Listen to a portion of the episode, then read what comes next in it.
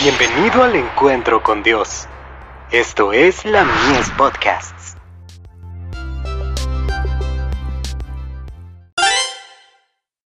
Hijos e hijas de Dios. En el bautismo.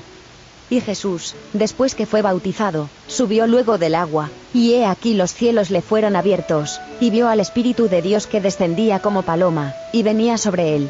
Mateo 3, versos 16 y 17. Jesús fue nuestro ejemplo en todo lo que se refiere a la vida y a la piedad. Fue bautizado en el Jordán, en la forma en que deben serlo los que se allegan a él. Los ángeles celestiales estaban observando con intenso interés la escena del bautismo del Salvador, y si los ojos de los que estaban mirando hubieran sido abiertos, habrían visto la hueste celestial rodeando al Hijo de Dios mientras se arrodillaba a la orilla del Jordán.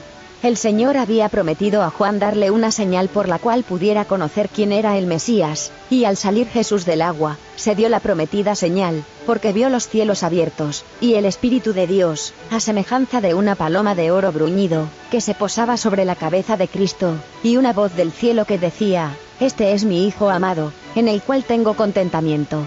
Jesús, el Redentor del mundo, había abierto el camino para que el más pecador, el más necesitado y el más oprimido y despreciado, pudiera hallar acceso al Padre, pudiera tener un hogar en las mansiones que Jesús ha ido a preparar para aquellos que le aman. De Youth's Instructor. 23 de junio de 1892. Los que se han levantado con Cristo para andar en novedad de vida, son los elegidos de Dios.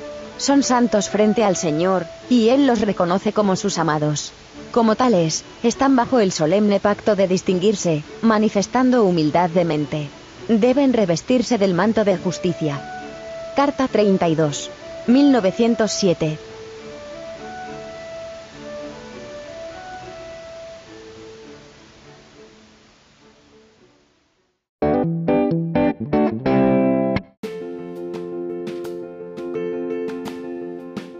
Visítanos en www.ministeriolamies.org para más contenido. Dios te bendiga.